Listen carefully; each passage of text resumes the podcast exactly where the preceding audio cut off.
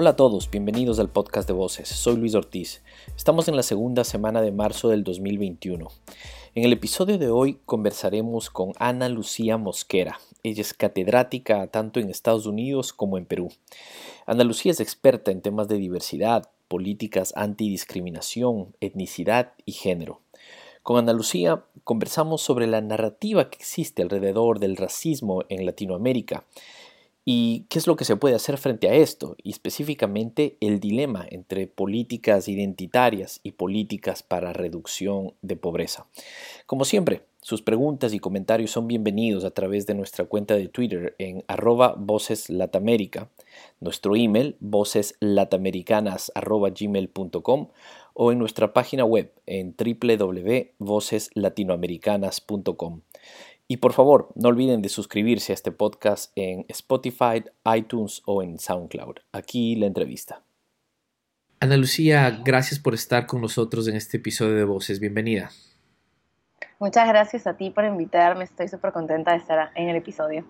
Bien, mira, e, empecemos. Tú escribiste una columna y has estado haciendo investigación en los temas de racismo. Em, y nosotros que siempre analizamos eh, los temas de Latinoamérica y le pasamos revista a los, a, los titulares de los periódicos casi a diario, eh, eh, a mí me llama mucho la atención una frase que pusiste ahí y que realmente eh, es lo, lo, lo, lo, vivimos, ¿no? Hace unos meses hubo una, un crimen aquí en Estados Unidos que fue asesinado George Floyd, una persona afroamericana fue asesinada por un policía, lo cual generó una serie de protestas en las calles, etc. Pero mi pregunta es, en, todo en toda la prensa, en todos los periódicos latinoamericanos se hablaba de esto. Eh, un crimen racial o hay protestas por la injusticia racial, pero ningún periódico latinoamericano, y aquí discúlpenme por la, por la generalidad, pero lo voy a plantear así, ningún periódico latinoamericano hablaba de lo que sufrimos, el racismo que existe en nuestros propios países. Y tú vas, y tú hablaste de esto. ¿Puedes un poco desarrollar cómo, cuál es tu mirada al respecto? Sí, eh, de hecho, ahora que, me planteas el tema así, recuerdo que eh, apenas pasó lo de George Floyd, en, varios espacios de la prensa peruana y también latinoamericana se abordaba el tema desde, oh, ¿qué opinan ustedes, activistas, de lo que ha pasado fuera, del racismo que existe fuera?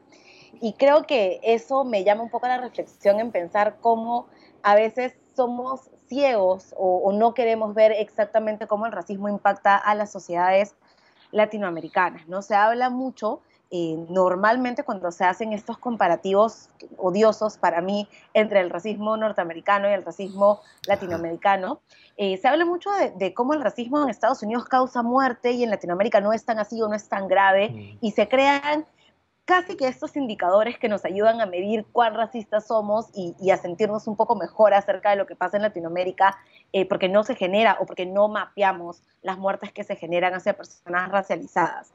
Pero creo que en general hay una incapacidad de poder ver cómo el racismo no se manifiesta de manera evidente, si lo queremos llamar así, porque forma parte de la base de la sociedad. Las sociedades latinoamericanas están diseñadas teniendo en cuenta el racismo como uno de sus mayores componentes. Y eso es algo sobre lo que no reflexionamos de manera muy consciente. ¿no? A mí me gusta mucho cuando planteo este tema y estos paralelos entre el racismo estadounidense y el racismo latinoamericano, hablar de lo que decía Kile Membe en cuanto a las necropolíticas, ¿no? no solamente hablar de cómo la gente muere o cuándo la gente muere, sino cómo la gente vive. Y el racismo lo que ha hecho en Latinoamérica básicamente es permear y afectar la vida de las personas racializadas indígenas, afrodescendientes principalmente y modificarlas para crear y perpetuar desigualdades. Y eso es algo que desafortunadamente no estamos viendo porque creo que todavía tenemos esta mirada muy superficial de el racismo como estas cosas muy evidentes o como estos hechos trágicos, pero no sabemos ver realmente cómo el racismo afecta las vidas cotidianas de las personas que son perjudicadas por esta ideología que está, diría yo, eh, bastante bien establecida en la base de las pirámides sociales en Latinoamérica. Mira, el, eh, en, Estados Unidos, cuando se analiza los temas de injusticia racial, siempre terminas en esta historia tan oscura, tan dolorosa de Estados Unidos, de la esclavitud, por tantos años, una realmente de manera sistemática, una maquinaria de violación de derechos humanos. Eso en, Estados Unidos. ¿Cuál es el caso, cuál es la raíz en Latinoamérica, tu juicio, que ha hecho que normalicemos y que el racismo sea de manera sistemática, como tú lo planteas? Yo creo que lo que ha sucedido en Latinoamérica es un caso que no es muy diferente de lo que pasaba en Estados Unidos, ¿no? Tenemos una historia latinoamericana que, que se construye en base a estos nuevos ideales republicanos, eh, que en teoría hablan de una unidad, de una igualdad ante la ley, pero que finalmente lo que siguen es reproduciendo las lógicas coloniales. Las sociedades latinoamericanas no están libres de estas lógicas coloniales que ubicaban a las personas de acuerdo a cómo se veían, que creaban este sistema de castas este, implícito y que finalmente terminaron reduciendo considerablemente sus poblaciones indígenas y afrodescendientes en esta idea de, eh, privilegiar el ideal blanco del ideal criollo, ¿no? Entonces no, no hay una diferencia tan extrema entre lo que pasaba en Estados Unidos y lo que pasaba en Latinoamérica. Lo que ha sucedido en Latinoamérica es que como tú bien dices, se ha normalizado este sistema, no han habido, eh, si bien es cierto, estas políticas o esta oficialización de políticas segregacionistas, pero sí existen espacios que están segregados y sí existe una evidente desigualdad que afecta a las poblaciones indígenas y afrodescendientes. Entonces, no tenemos la desigualdad en papel, no tenemos la segregación en papel, no han habido luchas o movimientos civiles para eh, para intentar derogar leyes o para intentar cambiar las constituciones, pero sí existe, digamos, este entendimiento o este pacto social en el que algunas personas todavía no tienen el ejercicio pleno de sus derechos. Entonces sí hay problemas de derechos humanos, sí hay problemas de violación de derechos humanos, cosas que tienen que ver con soberanía, especialmente para pueblos indígenas y para pueblos afrodescendientes, cuestiones que tienen que ver también con asesinatos sistemáticos, una cantidad impresionante de, represión y brutalidad policial que también pasa y también afecta. Entonces creo que el caso no es tan diferente, pero como te decía, en Latinoamérica, digamos, esto forma parte de lo que conocemos como nuestra cultura, nuestro propio ADN, y no hemos identificado todavía que forma parte de nuestro propio sistema y que sigue manteniendo a las personas separadas, divididas y segregadas. Claro, ¿cómo, cómo plantearse propuestas de soluciones y ni siquiera podemos identificar o ponerle el dedo al problema, al problema per se. Exactamente. Entonces, ¿cómo? Eh, mira, uno de los temas que se habla siempre en Latinoamérica para, para fomentar el desarrollo es el tema de generar y eh, fortalecer instituciones, porque nuestras instituciones han sido históricamente muy débiles.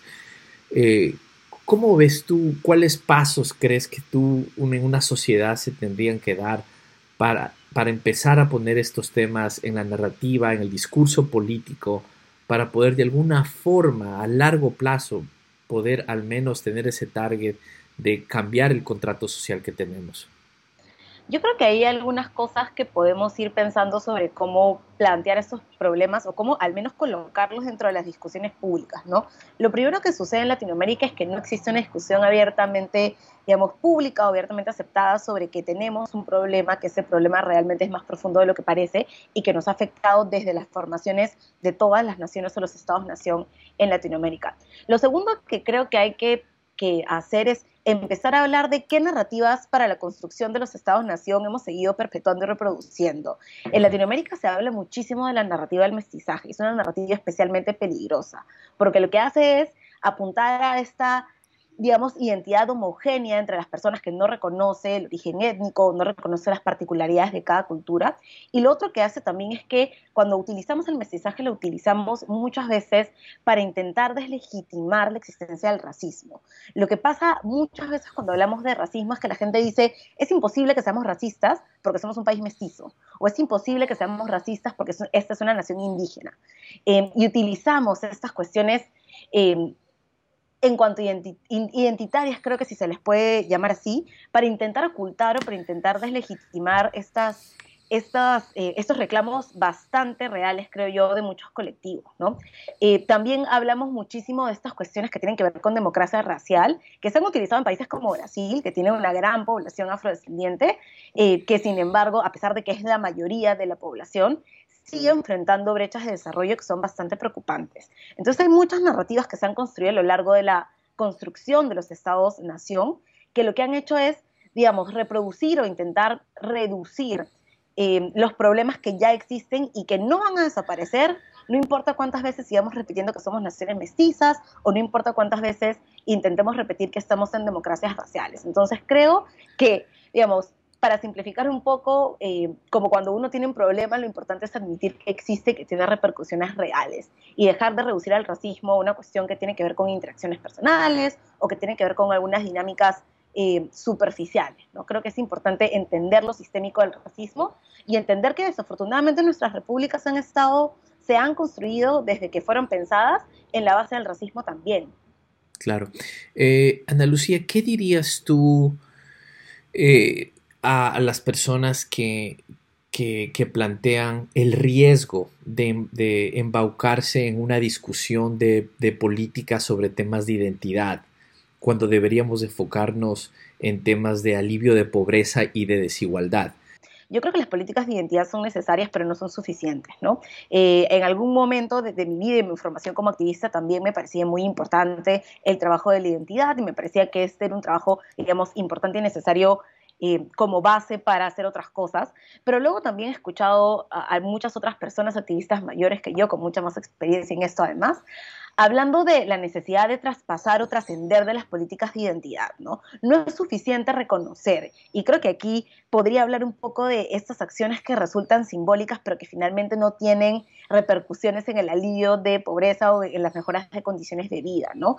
Si solamente nos quedamos en las políticas de identidad y si apuntamos a eso como el fin supremo de, del trabajo que se hace con estos grupos étnicos diferenciados, al final no vamos a ver que en realidad el reconocimiento no es suficiente si estas poblaciones sí tienen una desventaja histórica en relación a otras, ¿no? Para mí es bastante complicado separar lo identitario de las desigualdades, porque como tú bien decías, la pobreza en Latinoamérica tiene color, desafortunadamente. Y no podemos hacer una separación y decir que las personas que viven en situación de pobreza solamente son pobres, sino que son pobres y están en estas situaciones porque han sido afectados por desigualdades sistemáticas pero como, como te mencionaba anteriormente, lo importante es pasar esta barrera de lo simbólico, lo importante es que los estados en cuanto a política pública rompan con, esta, con este esquema, con esta idea que el reconocimiento, las leyes, los nombres, eh, los días son suficientes para poder garantizar derechos y poder aliviar o reducir las brechas de desigualdad que han afectado a estos grupos durante muchos años. ¿no? Acá en el Perú también han habido algunas conversaciones interesantes sobre eh, esta tendencia de reconocer días o reconocer meses o reconocer fechas simbólicas, ¿no? El Día de la Mujer Afrodescendiente, el Día de la Mujer Indígena o el Día de la Cultura Afroperuana. Y es importante el reconocimiento claramente porque estamos hablando de la necesidad de poder reconocer que el Estado no o la nación no es una nación homogénea, sino que existen distintos grupos, pero si estos reconocimientos y estas acciones simbólicas no están acompañadas realmente de acciones que puedan ayudar a mejorar las condiciones de vida de estas poblaciones, entonces nos estamos limitando demasiado. Eh, yo sí creo, como, como te decía, que las políticas de identidad tienen que ser el punto de partida, no el final. Ana Lucía Mosquera, muchas gracias. Gracias no, gracias a ti.